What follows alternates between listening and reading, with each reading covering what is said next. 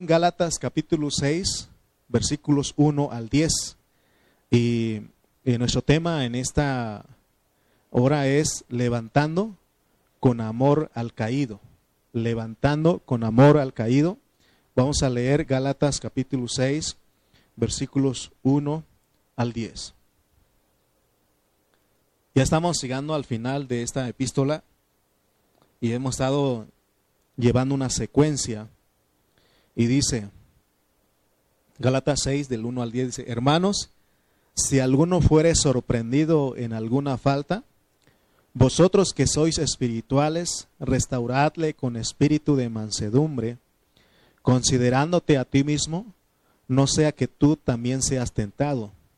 Sobrellevad los unos las cargas de los otros y cumplid así la ley de Cristo, porque el que se cree ser algo, no siendo nada, a sí mismo se engaña. Así que cada uno someta a prueba su propia obra y entonces tendrá motivo de gloriarse solo respecto de sí mismo y no en otro, porque cada uno llevará su propia carga. El que es enseñado en la palabra, haga partícipe de toda cosa buena al que lo instruye. No os engañéis, Dios no puede ser burlado, pues todo lo que el hombre sembrare, eso también segará. Porque el que siembra para su carne, de la carne segará corrupción mas el que siembra para el Espíritu, del Espíritu segará vida eterna. No nos cansemos, pues, de hacer bien, porque a su tiempo segaremos si no desmayamos. Así que, según tengamos oportunidad, hagamos bien a todos y, y mayormente a los de la familia de la fe. Amén. Eh, antes de ir meter de lleno uh, en, esta, en estos versículos que leímos, tenemos que saber algo bien importante. Eh, yo creo que todos nosotros tenemos que ser eh, buenos estudiantes de la palabra de Dios. Eh, si, mire, yo he visto a muchos hermanos que nunca no fueron mucho a la escuela, quizás fueron algunos años en la primaria y otros definitivamente, pero llegaron a Cristo y aprendieron a leer y a escribir y entonces ellos Dios es el que hace todo eso. Y uno viene a, aprender aquí, a estudiar, a, leer y, a escribir y aún a comprender la lectura de la palabra. Entonces, eh, ¿por qué les digo eso? Porque como buenos estudiantes de la Biblia, tenemos que saber que cada libro de la Biblia tiene un propósito. Tiene un propósito. Por ejemplo, los Génesis, Éxodo, Levíticos, todos ellos tienen un propósito, tienen una meta. Y ahora nosotros que estamos en Gálatas, esta epístola tiene una meta. Entonces, para nosotros poder entender la meta de Dios en, Gálatas, nosotros tenemos que aprender a conectar los seis capítulos, porque Gálatas tiene seis capítulos. Amén. Como buenos estudiantes tenemos que hacer eso. Y, y nuestra base para, para decir esto es lo que dice Salmos 119, 160.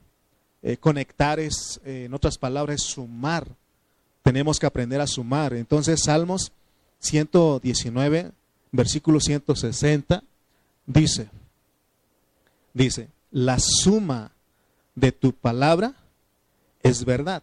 Si ustedes alcanzan a ver lo que dice ahí, la suma de tu palabra es verdad. Eh, entonces se dan cuenta que la Biblia tenemos que aprender a sumar. Para entender la meta de Dios en Gálatas tenemos que aprender a sumar los seis capítulos. Entonces, eh, aún si vamos a Isaías 28.13, Isaías 28.13, eh, vamos a ver que dice que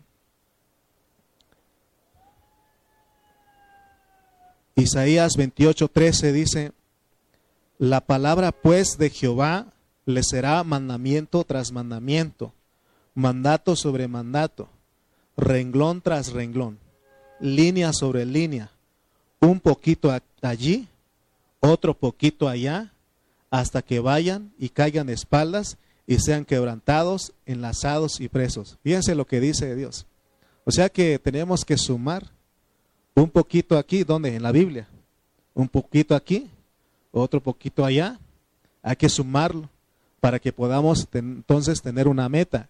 Entonces, esa es una clave para poder entender correctamente el mensaje de Dios, porque si no podemos caer e, en un error de solamente considerar un solo versículo.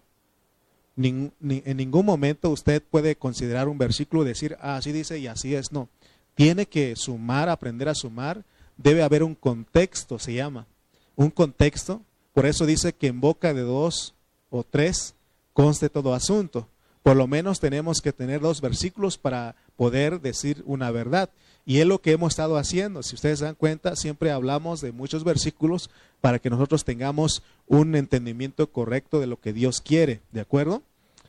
Eh, también hemos dicho que eh, como buenos estudiantes de la Biblia, Dios nos ha provisto de mucha herramienta y les he enseñado a ustedes aquí que como buenos estudiantes tenemos que considerar todas las versiones de la Biblia. Eh, hay hermanos que, he escuchado eh, en la tele, en, internet, que dicen, y señalan que la Reina Valera 1960 tiene muchos errores. Otros dicen que la nueva versión internacional tiene muchos errores. Y de verdad que muchos tienen errores. Por eso aquí decimos que todas las versiones juntas, todas las traducciones juntas, forman una, una, una exacta o más se acercan a la verdad, a la original. Y sobre todo tenemos que ejercitar nuestro espíritu. Por eso, como si tú eres un buen estudiante, dices, ah, solamente con la Reina Valera. No, no te claves ahí. Eh, busca lo demás y Dios te va a mostrar porque la suma de tu palabra es la verdad. Un poquito aquí, otro poquito allá, ¿verdad? Para que nosotros entonces conozcamos el entendimiento, eh, el mensaje de Dios. Entonces, no se vaya a conformar, es que yo estoy enamorado de la Reina Valera 1960. Se das cuenta que ha habido más actualizaciones y siempre va a haber errores pero Dios los usó a ellos para que ellos nos, nos pudieran este, tener esa versión para poder este, eh, disfrutarla, ¿no? Entonces, eh, eso, es, eso es, es lo que yo hago. Eh, si ustedes, este, a muchos de les digo, ¿qué está haciendo? Estoy estudiando. ¿Qué va a hacer? Estoy estudiando. ¿Por qué? Porque tengo que estudiar, tengo que meterme y tengo que consultar y escuchar a, una, a los que están, van delante de nosotros para que nosotros podamos tener un mensaje eh, que realmente que venga del corazón de Dios. Decía el pastor Cayetano que, que no estamos aquí para, y se puede, ¿no? Eh, piratear un mensaje en internet. Usted dice, un tema que usted quiere hablar y usted pone ahí en internet y sale el mensaje, le dan los versículos, le dan todo, ¿no? Y usted viene y yo puedo hacer eso, ¿no? ¿Y para qué me quebro la cabeza? Vengo y le leo aquí y vámonos. Pero no se trata de eso. Tenemos que como eh, eh, pastor, como predicador, tengo que meterme con Dios, aprender a sumar la palabra de Dios y es lo que yo quiero enseñarles a ustedes. Eh, aquí porque tengo la, facilidad de tener todo en internet, pero cuando voy a Oaxaca, cuando, como no hay internet, y mi papá, gracias a Dios que él tiene muchísimos libros, tiene diccionarios bíblicos, tiene todas las versiones ahí, tiene. Y cada vez que voy me dice, hijo, me gustaría comprar otra Biblia. Y a mi papá, eh, gracias a Dios, porque le dio eso en su corazón, que a él no le duele comprar una Biblia. Eh, vamos, a la, última vez que vino acá conmigo, fuimos a, y dijo, ¿cuánto cuesta esta Biblia? 700 pesos, señor, tráigalo. Y uno dice, 700, ¿verdad? Cuando uno no sabe, 700, híjole, no habrá otro más baratito, ¿no? O yo cuando voy, no habrá un descuento para los pastores y su credencial y ya. Imagínense, ¿no? Mande. Ah, con la del bienestar saca uno, dice, ya. Eh". También ahí hacen descuento, dice mi hermana. Entonces se da cuenta que, hermano, podemos este, hacer esto, eso, porque si tenemos, si, si, o sea, ¿por qué dije eso? Porque cuando voy allá tengo que consultar todo, ahí están eh, en una mesa eh, de mi papá ir y pongo todos ahí y hay que ver y, estar viendo y todo eso, ¿no? Y mi mamá siempre le regaña a mi papá que también él, hace eso porque él también este, predicaba la palabra ya. Ahorita como está enfermito ya no, no pasa a predicar, pero antes predicaba él. Entonces tenía todos los libros ahí y mi mamá lo regañaba, ¿por qué necesitas tanto, no, este libro? Y ahora que voy yo y, y este, también pongo los libros y, y dice mi papá, ¿ya ves? Le dice a mi mamá, ya ves que se necesitan los libros, no solamente yo. Entonces, un buen estudiante de la Biblia tenemos que hacer eso. Tenemos que aprender a considerar todo, porque tenemos que aprender a sumar la palabra de Dios. Amén. Este, puse una pregunta aquí. Porque aún nosotros podemos preguntar, entonces, ¿por qué Dios no pone de una vez todo abiertamente y que diga, así es? Que nos explique con peras y manzanas y que diga, así es y no hay más. Y nos evitaríamos muchos problemas, ¿no? Sin embargo, miren lo que dice Proverbios 25.2. Dice Proverbios 25.2.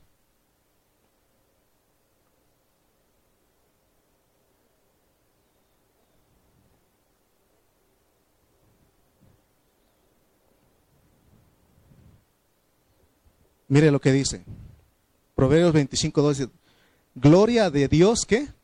Es encubrir un asunto. Gloria de Dios es encubrir un asunto. Pero honra del rey es escudriñarlo. O sea que Dios encubre lo que Él quiere. ¿Sí notan ustedes? ¿Sí? ¿Se dan, ¿Se dan cuenta por qué necesitamos orar, necesitamos estudiar? Porque Dios encubre Dios esconde. ¿Se dan cuenta? ¿Sí? ¿Sí notamos ahí? Gloria de Dios es encubrir un asunto. Pero dice, pero honra del rey es el escudriñarlo. Entonces, ¿qué es escudriñar?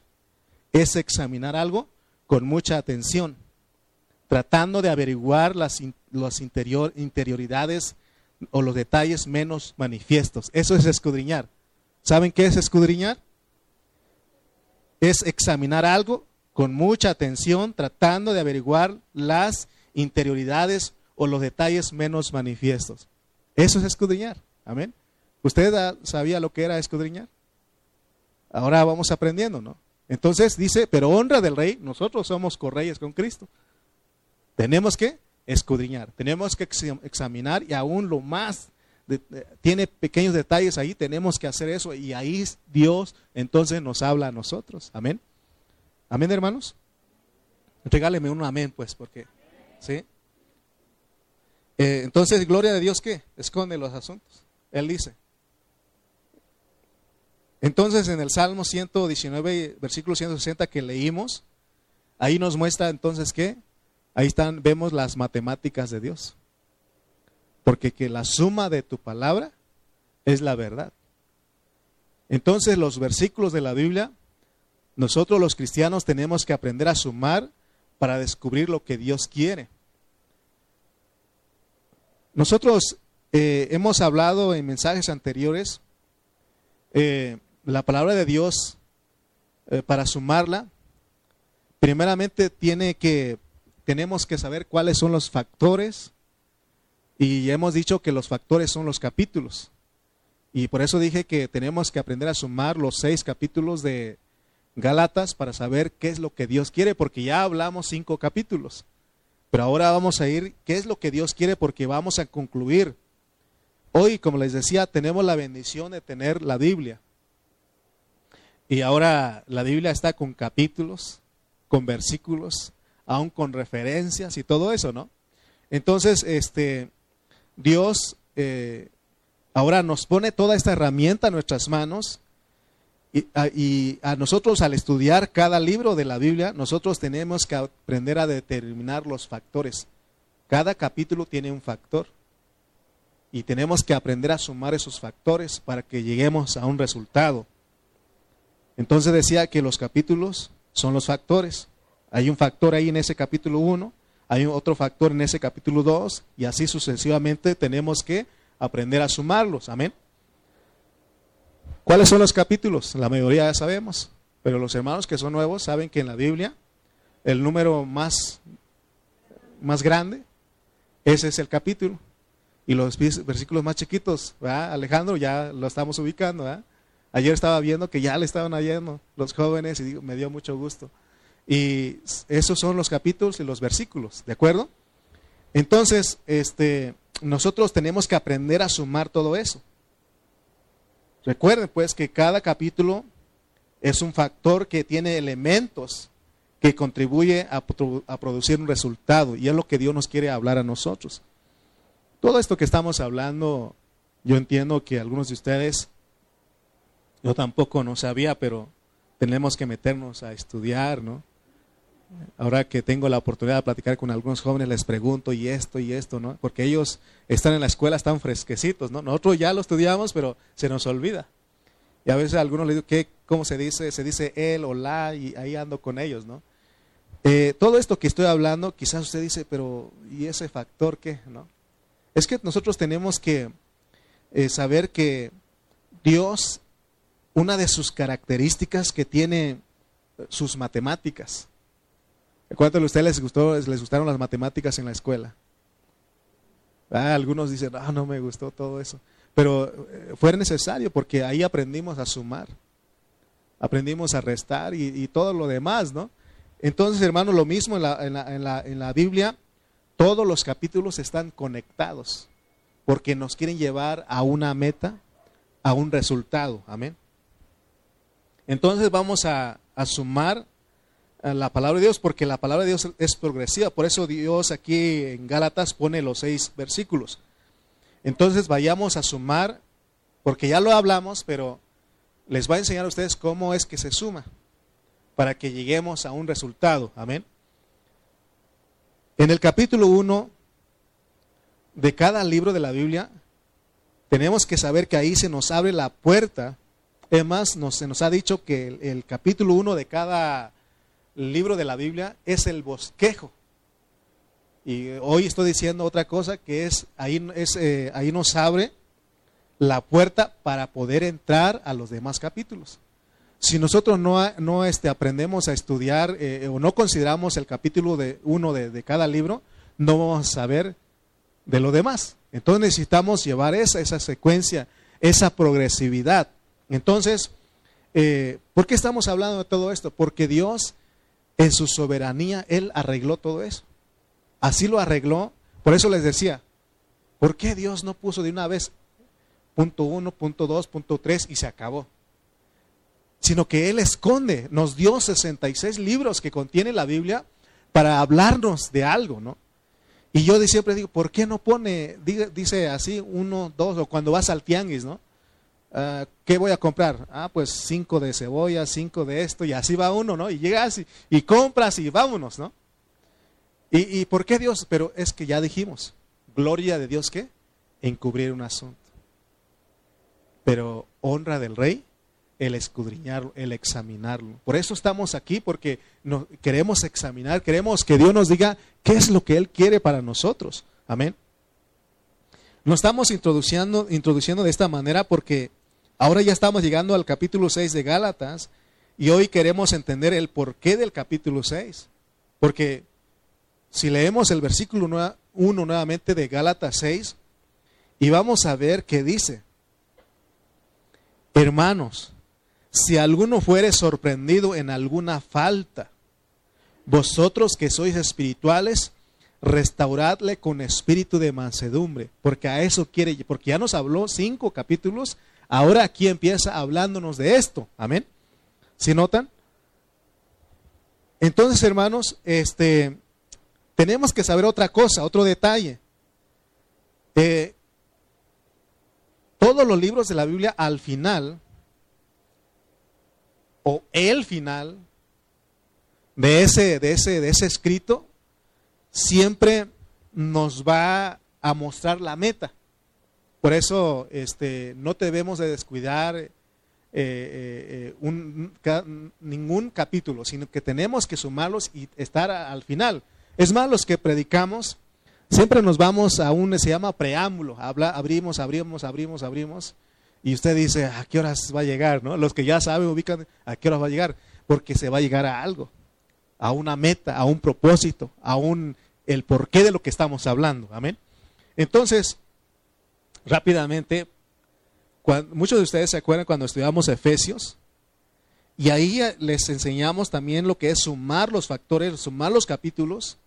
Y cuando llegamos al capítulo 6 de, de Efesios, ahí Pablo nos presenta a un guerrero espiritual, porque eso era su, su meta en, este, en Efesios, a un guerrero espiritual.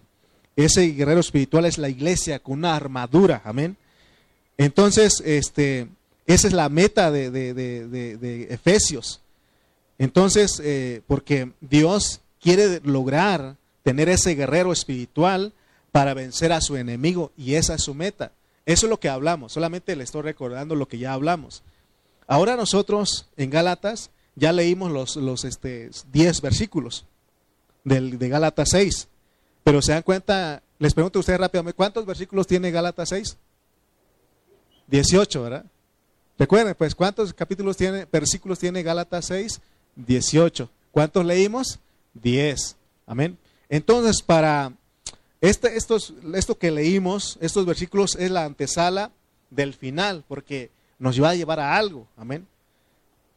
Por eso tenemos que pedirle a Dios, no solamente considerar todo lo que les dije, sino que aún orar, eh, ejercitar nuestro espíritu para que entonces Dios abra nuestros ojos para que Él nos muestre lo que Él quiere lograr a través de nosotros, porque estamos llegando al capítulo 6 y versículo 1 que ya leímos que dice, hermanos, hermanos, eh, porque vamos a, porque Él este, habló los cinco capítulos para ahora decirnos a nosotros lo que tenemos que hacer. Amén. Este libro de Gálatas tiene muchas cosas. Entonces, hoy vamos a unir, a sumar y a unir los capítulos para entonces poder llegar al 6, porque es importante. Por ejemplo, en el capítulo 1, ahí se nos habló de que Dios nos ha dado su preciosa vida. ¿Se acuerdan que leímos este Gálatas 1:15 al 16 que dice 1:15 al 16 de Gálatas dice, "Pero cuando agradó a Dios, que me apartó desde el, desde el vientre de mi madre y me llamó por su gracia revelar a su Hijo en mí, para que yo le predicase entre los gentiles. Amén. Aquí es una introducción de Gálatas y vemos que Pablo dice que Dios reveló a su Hijo en él, no a él.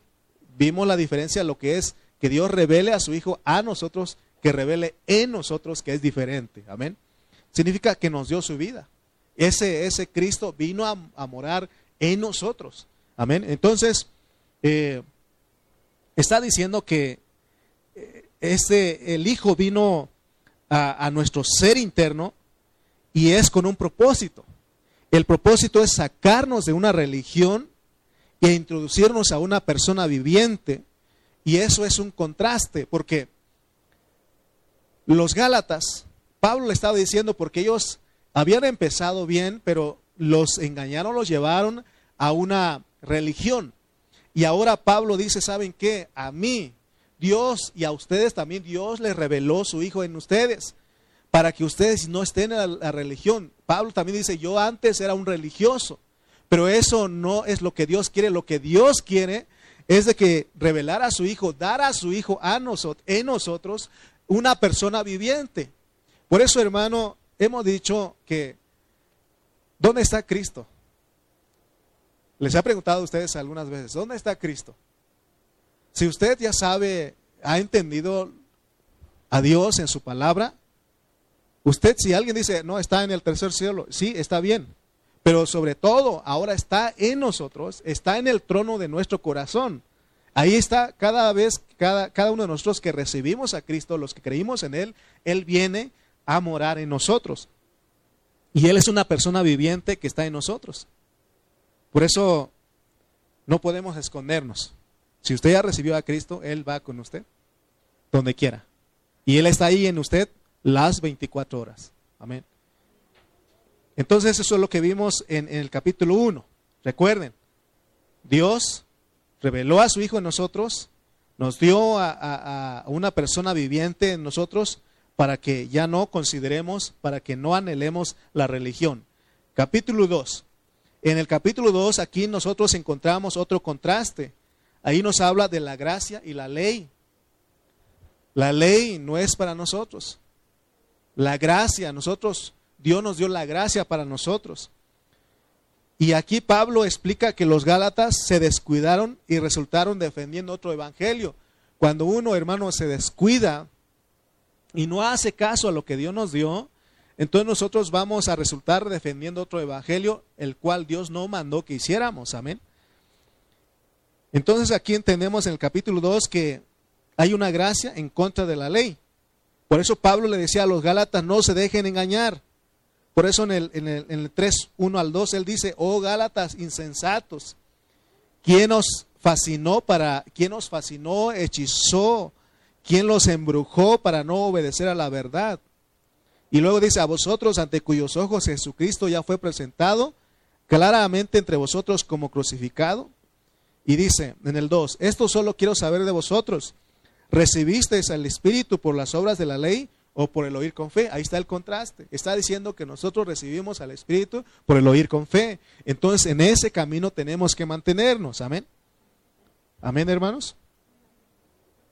Entonces hasta aquí, primeramente dijimos que Dios se revela en nosotros, nos da su vida, nos pone a su Hijo de nosotros, seguido a eso nos muestra la diferencia entre la gracia y la ley, y dice que la gracia es recibir la vida de Dios dentro de nosotros. Por eso dice Efesios que por gracia sois salvos. Porque esa gracia consiste en que Él dio a su Hijo en nosotros y Él vive.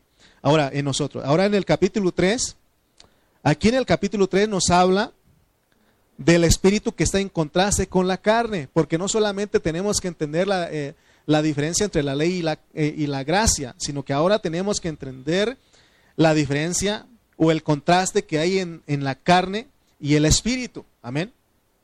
Por eso en Gálatas 3.3 dice Pablo, le dijo a los Gálatas, mire cómo es al hablar de Pablo, dice, tan necios sois, ¿quién es un necio?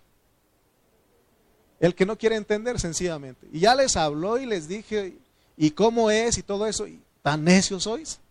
Dice, habiendo comenzado por el Espíritu, ellos habían comenzado bien. Nosotros también comenzamos recibiendo el Espíritu, vivimos por el Espíritu. El Espíritu es, es, lo recibimos por el oír con fe. No hiciste nada para recibir eso. Y ahí en ese camino, en esa línea, tenemos que mantenernos, no salirnos, porque está la otra parte que es la carne, que es esa línea que no debemos de caminar. Y dice, habiendo comenzado por el Espíritu, ahora vais a acabar por la carne. Entonces, otra vez, sumando, sumando. Primeramente, Cristo se reveló en nosotros para hacer la vida en nuestro ser interno, es el capítulo 1. Sumamos a que ahora dice que el Espíritu se recibe por fe, por la gracia.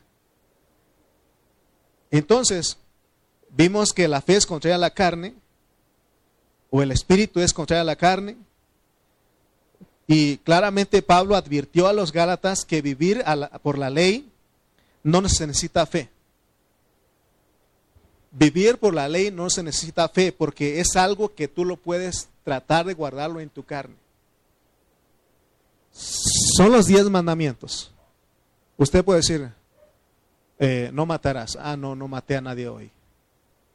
No adulterarás. No adulteré hoy no mentirás, ah, no mentí hoy. usted puede tratar de hacer eso, pero, pero dice que no fuimos llamados a tratar de, hacer eso. Fuimos llamados a la libertad. A la libertad, por eso cantábamos Somos libres. Aunque ahí cantábamos que somos libres para danzar, pero lo más profundo ahí debe ser, fuimos libres para vivir y andar en el Espíritu. Y de hecho esta reunión es una vida del Espíritu. El que estemos cantando, el que estemos aún danzando lo, que hagamos aquí, pero en libertad, por eso hay libertad. Por eso a nadie le está, ah, a ver, Toño Martínez, tienes que danzar. Imagínense. Bueno, Toño ahí Martínez ahí danzando. No, no, no, Andrés, hermano Andrés, usted tiene que danzar, le toca hoy. Imagínense, eso sería ley, ¿no? No sería una libertad, imagínense, hermano Andrés, dando sus mejores pasos. ¿Verdad? O Aarón, te toca, ¿no? Ahora te queremos ver, Aarón, te toca hoy. O sea que eso es ley. Sin embargo, nosotros fuimos llamados a libertad, al disfrute. Amén. Eso es lo que Pablo está enseñando. Y se dan cuenta cómo estamos sumando. Que no demos ocasión a la carne. Amén.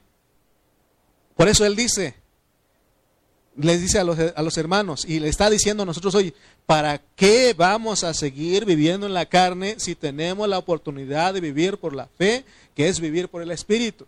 Porque también Romanos él dijo, si vivís en la carne, moriréis. Cada vez que nosotros vivimos en la carne, morimos, no hay un disfrute. Por ejemplo, no, en la carne es tratar de guardar en la ley y aún caer en los pecados. Si nosotros tratamos de guardar la ley, siempre tomamos la ley como nuestra base, nuestra norma de vida, ¿qué va a pasar? Una persona que usa la ley nunca va a estar disfrutando. Siempre va a estar señalando, checando a las personas cómo andan. ¿Sí o no? Y aun cuando pecas, ¿qué pasa? ¿Hay un disfrute en ti? ¿Hay un disfrute en nosotros? No. Andamos acusados, sentimos la muerte. Entonces dice, dice Pablo, ¿para qué van a seguir viviendo eso los que ustedes, ustedes que fueron llamados a libertad? No den ocasión a la carne, ni tampoco traten de guardar la ley. Ustedes son libres, disfruten a Cristo. Este, esta reunión, el estar con los hermanos practicando la palabra, compartiendo, hermano, ese es un disfrute para mí. No sé si a usted también. ¿Usted entiende que eso es un disfrute? El venir con los hermanos, el estar con ellos. Aún el estudiar la palabra, el leer la Biblia, el cantar, el meterte ahí en tu casa o si eres tienes carro y vas manejando, puedes cantar. Puedes cantar, puedes alegrar, puedes adorar a Dios. Amén. Y eso es un disfrute, hermano. Amén. Por eso dice Pablo que ahora nosotros tenemos la oportunidad de vivir y andar en el Espíritu. Amén. Amén, hermanos. Y cuando llegamos al capítulo 4, ahí Pablo cambia de tono. Porque empieza hablando como un abogado ahí en el capítulo 3, nos muestra todo lo que es la ley. Y ahora en el capítulo 4 cambia de tono, porque empieza a hablarnos como mamá. A primeramente les digo, oh Gálatas insensatos. ¿Sabe qué es insensato? Tonto. Oh, hermanos tontos, hermanos Gálatas tontos. Es más, dijimos otro, otra versión, ¿verdad? Pero les habló duro ahí, pero ahora en el capítulo 4, él cambia de tono, porque tiene también, sabe la condición de los hermanos. Por eso les he dicho a ustedes, si nosotros aplicamos ley, ley, ley aquí, imagínense que les dijera, ahora hermano eh, fulano, usted ahora le toca danzar. Y es una ley, si no danza, este, va a pagar multa. Imagínese, ¿no? No, al otro domingo ya no viene. Y si no sabe bailar como yo, ¿no? Entonces, este, no, ya no vengo, ¿no? ¿Te das cuenta? Entonces, aquí, hermano, eh, eh, estamos hablando de la libertad que Dios nos ha dado, pero ahora Pablo habla, cambia de tono, porque el punto de él es llegar a algo. Nos muestra primeramente las cosas desde el 1 al 4 y ahora nos va a hablar de una meta. Mire lo que dice eh, Gálatas 4, 19 al 20. Y porque él cambia de tono y aquí él se vuelve una persona tierna. ¿Cuántos papás han hecho esto con su hijo? Cuando ustedes les dicen a sus hijos, ¿sabes qué? Esto y esto, quiero que hagas esto y esto, ¿no? Y te, vas de tu casa. Y cuando regresas, no lo hizo, ¿qué vas a hacer? Primer, primeramente decirle, mira, o aún si merece, le puedes dar, ¿verdad? Vara, porque la Biblia dice que se puede dar vara. Pero después de eso, tienes que aún agarrarlo y sabes qué, no quería pegarte, no quería darte vara, pero lo merecías. Desobedeciste y tú lo agarras a tu hijo, lo abrazas y lloras con él. Porque cuando un papá nada más pega sin ninguna explicación y si no vuelve tierno, entonces ¿qué pasa con el hijo? Va agarrando odio, rencor hacia su papá. ¿Sí o no? Porque la Biblia dice que se tiene que dar vara. Dios sabe lo que está haciendo. Y es lo que hizo Pablo con los Gálatas. Primero les dio vara, les dio duro, pero ahora él cambia de tono. Y dice el 19 y 20 de Gálatas 4, después de decirles Gálatas insensatos, ahora él dice, hijitos míos, mis chiquitines. No sé, o sea, aquí nos traducen hijitos. En griego, como él hablaba griego, él decía mis tecnoncitos.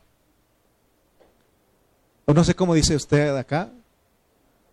Hay una hermana aquí entre nosotros que siempre le dice a sus hijos chaparrito, chaparro. No sé cómo le dice usted a su hijito, ¿no? E, y, y ese debe ser una expresión tierna. A algunos niños acá les digo a los chiquitines. Esa es mi, mi, forma tierna de decirles. A ver, mis chiquitines. Y Pablo dice que, hijitos míos, porque cambia de tono.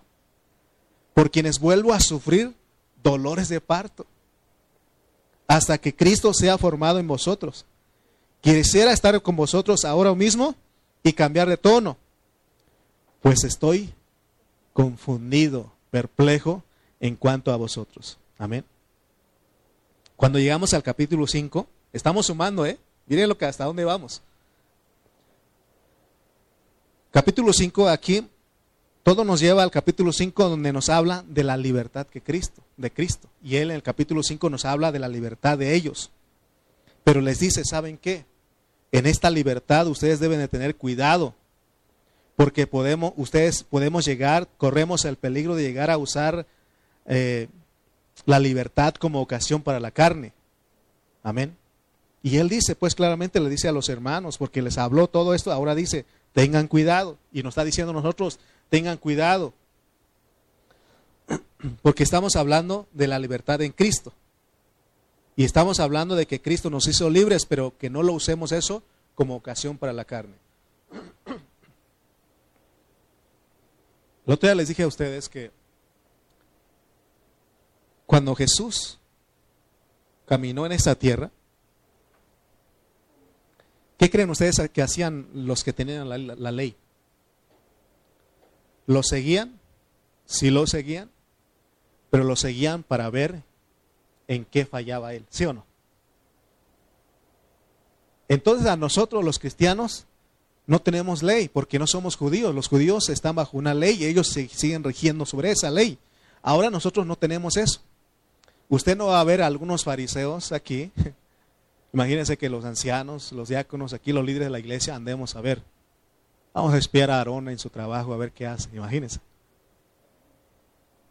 Vamos a, a Toño Martínez a ver qué hace ahí en su casa, ahí donde vive, ¿no? Vamos a verlo. O Juanito, vamos a ver qué hace Juanito ahí. Imagínense, dos, tres hermanos ahí, checando. ¿No? Imagínense. Vamos a ver qué hace hermana Guille. Vamos a ver, dos, tres hermanas ahí, vamos a espiarla. ¿No, ¿Verdad que no se hace eso? No se hace eso. Entonces dice, no hay eso, pero tampoco den usen la ley, la libertad como ocasión para la carne. Ah, como nadie me está viendo, como no me no hay una ley, entonces yo puedo hacer lo que yo quiera. Tampoco dice. Porque los que viven aún en libertad hay una restricción interna. Amén. Eso es lo que Pablo está diciendo. Amén. Entonces él nos está llevando paso a paso hasta el punto de que nosotros tenemos que entender que nuestra libertad es para tener cuidado, vivir con restricciones no dar rienda suelta a la carne. Eh, ahorita me acordé, me da risa de, de mi hermano, de mi chiquitín Aarón, porque dice, este, no se ha ido a las fiestas clandestinas. y dice, y mi esposa no está ahora, y puedo hacer eso, ¿no? No hay nadie. Voy a ir a una fiestecita. Y se siente, se escucha esa cumbia y, ah, imagínense, hermano. Y voy a, imagínense, puedo hacer eso, pero yo debo vivir con restricciones. o sea, tampoco es bueno estar solo, de verdad que no. Por eso a los jóvenes que todavía no se han casado, cásense. Porque no es bueno estar solo. No es, no es cierto que dice es, estar, es, es mejor estar solo que mal acompañado. No, no, no. Tu esposa, tu esposo no es una mala compañía, ¿verdad? ¿Verdad que no? Entonces nos necesitamos. Por eso los hermanos, hermano, usted necesita a su esposa, claro que sí. La hermana Sarita ayer vino y dijo, hermano, extrañamos a su esposa. Yo más le dije. ¿Verdad? Ni siquiera para pelear, digo, para comer juntos, pero ahí estamos, ¿no? ¿Verdad? es más, uno ni come, imagínense, el otro día hice un, una hoyota de caldo ahí. Ni el perro quiso comer eh, conmigo. Imagínense, necesitamos, ¿no? De, eh, hermano, pero tengamos, eh, a lo que es que tenemos que vivir con restricciones, pero no externas, sino interna, porque Cristo, tienes al Cristo viviente aquí. Amén. Si estás consciente de eso, donde quiera, no necesitas estar, no, no, no veo a nadie. Este, ah, bueno, entonces sí, no, tú tienes aquí. Tienes que hacer caso lo que tienes aquí. Amén. Entonces, hermano, tenemos que ver todo esto porque esto es, es peligroso. Porque si los cristianos somos muy livianos en esto, podemos dar muy fácilmente ocasión a la carne, debido a que no tomamos toda la palabra de Dios, o más bien lo tomamos como una teoría, nada más, y entonces venimos a ser solamente oidores y no hacedores de la palabra. Amén. Bueno, no voy a terminar hoy. Eso lo aprendí el pastor Cayetano. Él nunca termina su mensaje. Lo deja para el siguiente. Voy a continuar cinco minutos y termino, ¿ok? Vaya, hermano. Entonces, les dije que estamos aprendiendo a sumar, ¿no? Y hasta el vamos hasta el capítulo 5. Pablo, antes de finalizar el capítulo 5, él se asegura si realmente entendimos dos cosas y es lo que él quería con los Gálatas. Y es lo que yo quiero con ustedes, si realmente entendimos dos cosas muy importantes para nosotros. Uno, entendamos que cuando alguien quiere justificarse o tratar de guardar la ley, Pablo dice que eso es estar viviendo en la carne. ¿Se acuerdan ustedes que les ha hablado de hermanos que salieron de la iglesia cristiana y se han hecho mesiánicos?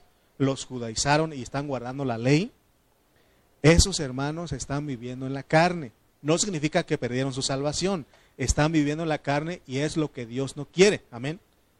Notemos que la carga de Pablo es que antes de que entremos al capítulo 6, él quiere asegurarse de que, si, nosotros realmente entendimos que hay que vivir por el Espíritu y andar por el Espíritu. Y con eso finaliza el capítulo 5, ¿no? Leamos Gálatas 5:25.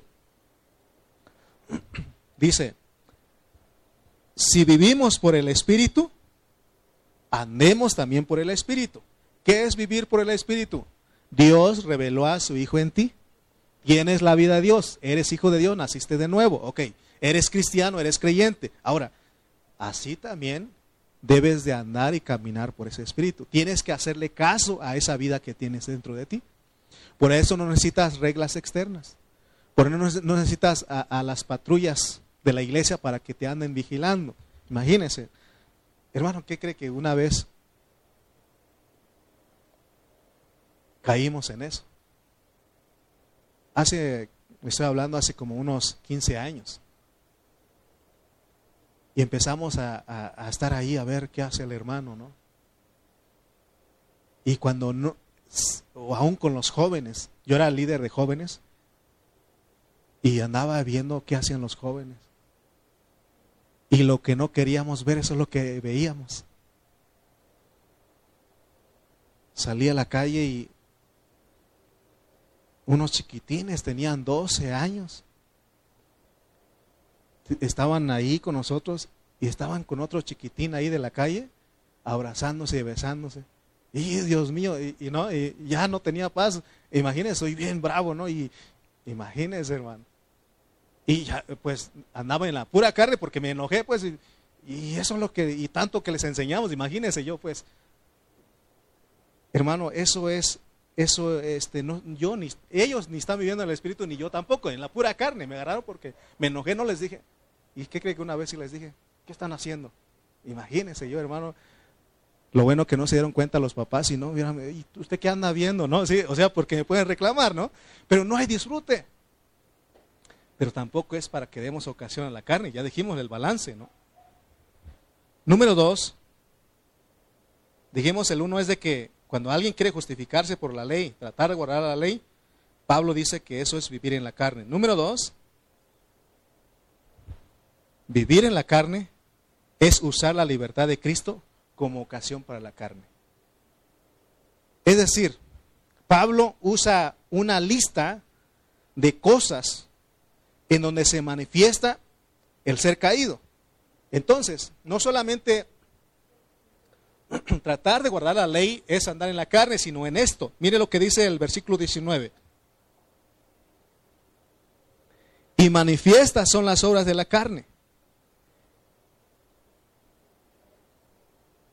Miren, voy a clasificar tres, porque nosotros somos seres tripartitos, tenemos espíritu, alma y cuerpo, ok. Las obras de la carne del cuerpo son estas adulterio, fornicación, inmundicia, lascivia, homicidios, borracheras, orgías. Esas son las obras de la carne en el cuerpo. Ahí están en los versículos 19, todo, hasta el 21, ¿verdad? Esas son las, las, las obras del cuerpo. Esas están ahí. Con el cuerpo pecamos con estas cosas. Pero ahora están el alma. Vamos a ver cuáles son las del alma. El alma son enemistades, pleitos, celos, iras, contiendas, disensiones, herejías y las envidias. Esas son las obras del alma. Pero lo más tremendo es de que hay también del espíritu. ¿Y cuáles son del espíritu? La idolatría y las hechicerías. ¿Y con qué razón Pablo le dijo a los Gálatas, oh Gálatas insensatos, ¿quién los hechizó? ¿Se dan cuenta? De esa manera, el tratar de guardar la ley, eso es hechicería. ¿No habían ustedes dado cuenta de eso? Amén. Entonces vemos, hermano, que esto comprueba, Pablo comprueba aquí que las partes de nuestro ser caído, espíritu, alma y cuerpo, están involucradas con la carne corrupta y maligna. Por eso él dice, nos pone una advertencia, dice, cuidado. Entonces, veamos cómo él finaliza, por eso dice en el, en el 5, dice, pero 5.24 al 25 dice, pero los que son de Cristo han crucificado la carne los que son de Cristo han crucificado la carne con sus pasiones y deseos. Y luego dice, si vivimos por el Espíritu, andemos también por el Espíritu. ¿Por qué? Porque si nosotros hacemos lo que dice estos versículos 24 y 25, es para el 26 que dice, no nos hagamos vanagloriosos. No nos hagamos vanagloriosos, porque ahí va, puede haber, este, entra la, este, enemistad, ¿no? Ahí los, los celos, ¿no? Es que yo, ¿verdad? Es que yo sé más y eh, ese hermano no sabe mucho, yo sé más. Imagínate, ¿no? Entonces, eh, y dice, van a irritándonos. ¿Cómo, ¿Cómo puede uno irritar al hermano? Provocándolo a ira, ¿no? Eh, contender con él, llevar la contraria, ¿sí o no? Eso nos irrita, ¿no? Y luego dice envidiándonos. ¿Se dan cuenta que ahí están las tres partes de nuestro ser, espíritu, alma y cuerpo? Amén. Entonces, sumando todos estos factores que hablamos, es para que nosotros entendamos algo que quiere Pablo aquí en el capítulo 5, que vivamos por el Espíritu. Es decir, si Dios nos dio su Espíritu a nosotros y lo tenemos dentro de nosotros, es para que caminemos y andemos por ese Espíritu. Amén. Por eso vamos a ver qué es todo eso. Porque nosotros podemos aprender todo esto que estoy hablando como teoría, pero si no entendimos para qué es, qué es lo que Pablo quiere con esto, no nos va a aprovechar. Porque podemos decir ah, todo lo que ya hablamos del 1 al 5, pero no vamos a vivir en la meta que Dios quiere. Por eso vemos que Gálatas tiene seis capítulos y en el cinco, si solamente tuviera cinco, eh, si nosotros, si Gálatas solamente tuviera cinco capítulos, nosotros eh, no sabríamos cuál es el propósito de vivir y andar en el Espíritu. Porque ahora en el 6.1 dice, ahí nos va a decir, ¿para qué es, el, cuál es el propósito de que la iglesia, los hermanos, todos nosotros vivamos por el Espíritu pero también andemos por el Espíritu. Romanos 6.1. Dice, hermanos, si alguno fuere sorprendido en alguna falta, vosotros que sois espirituales, restauradle con espíritu de mansedumbre, considerándote a ti mismo, no sea que tú también seas tentado. Pero fíjense lo que dice. Si alguno fuere sorprendido en alguna falta, vosotros que sois espirituales. ¿Qué es ser espiritual? ¿Qué es ser espiritual? Vosotros que sois espirituales, restauradle con espíritu de mansedumbre. ¿A qué se refiere Pablo cuando dice que ustedes que son espirituales? No se pierda el próximo miércoles. ¿Ok? Pónganse de pie, vamos a orar. Seguimos al siguiente, ¿ok? No terminé. Pero el próximo miércoles conéctense por Facebook. Ahí les vamos a decir qué es ser espirituales y cómo se restaura a un hermano que ha caído con amor. Amén. Oremos. Padre Celestial, te damos gracias en esta hora porque tú has sido bueno.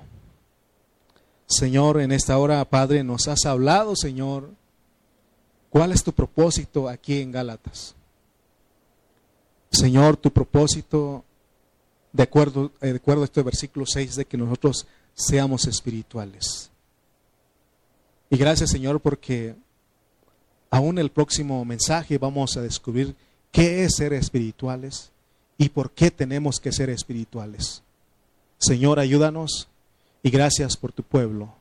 Gracias por esta hora y ayúdanos, Señor, porque queremos agradarte siempre. En el nombre de Jesús. Amén.